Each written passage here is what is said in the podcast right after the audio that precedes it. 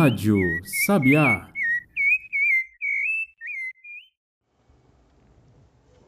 Quando um anjinho jogou estrelinhas na terra. Às vezes, ao anoitecer, ainda estão as blusinhas lavadas dos anjinhos no gramado, em frente ao portão do céu. Então, a mãe do urso, a mãe do céu, manda um de seus anjinhos buscá-las antes que o grande urso constelação apareça, e talvez até pise em cima delas.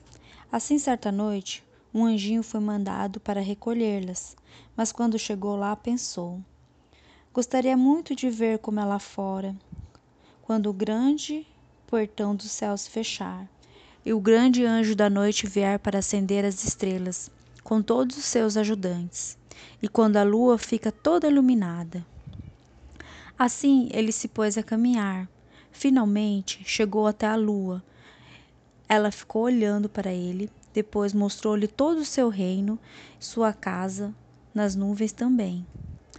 Mas ela percebeu que este anjinho não era um anjinho da noite, mas sim um anjinho do dia. Os anjinhos do dia tinham um pó dourado de sol nas asas, e os da noite são de veludo azul como a noite. Então a lua mandou o anjinho voltar bem depressa. Ao caminhar de volta, o anjinho olhou para baixo e viu que a terra estava toda escura. Ele só conhecia a terra durante o dia, quando o sol a iluminava.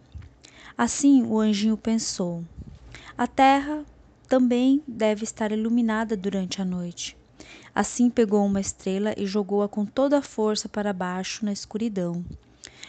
Por um instante ainda se podia ver seu rastro luminoso, mas logo estava tudo escuro, como antes. Assim ele jogou três estrelas, uma atrás da outra.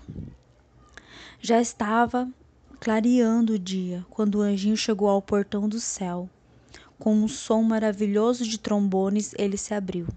Chegou também o anjo que recolhia todas as luzinhas das estrelas. Mas faltavam três estrelas. Levantou sua cabeça e disse: A terra tem que ter sua própria luz e as estrelas têm que voltar ao seu lugar. Você as jogou, assim terá que buscá-las. Assustado, o anjinho se pôs a caminho. Lá embaixo, na beira das nuvens, ele guardou suas asinhas e foi para a terra. Em todos os lugares ele perguntava: Por acaso vocês viram uma estrelinha cair do céu? Mas ninguém tinha visto. Quando ele chegou a uma montanha, ele bateu e chamou até que o espírito da montanha apareceu. Sim, disse ele, uma estrela caiu em cima da minha montanha. Vamos ver o que aconteceu. Eles subiram juntos e viram uma linda flor que luzia tão branca e pura, como uma estrelinha dourada bem no centro. E tinha um perfume diferente, um perfume de noite. Assim, o espírito da montanha disse: Olha, eu não posso devolver a sua estrela. Ela agora está enfeitando a minha montanha. O anjinho tinha que continuar a caminhada até que chegou a uma lagoa muito bonita.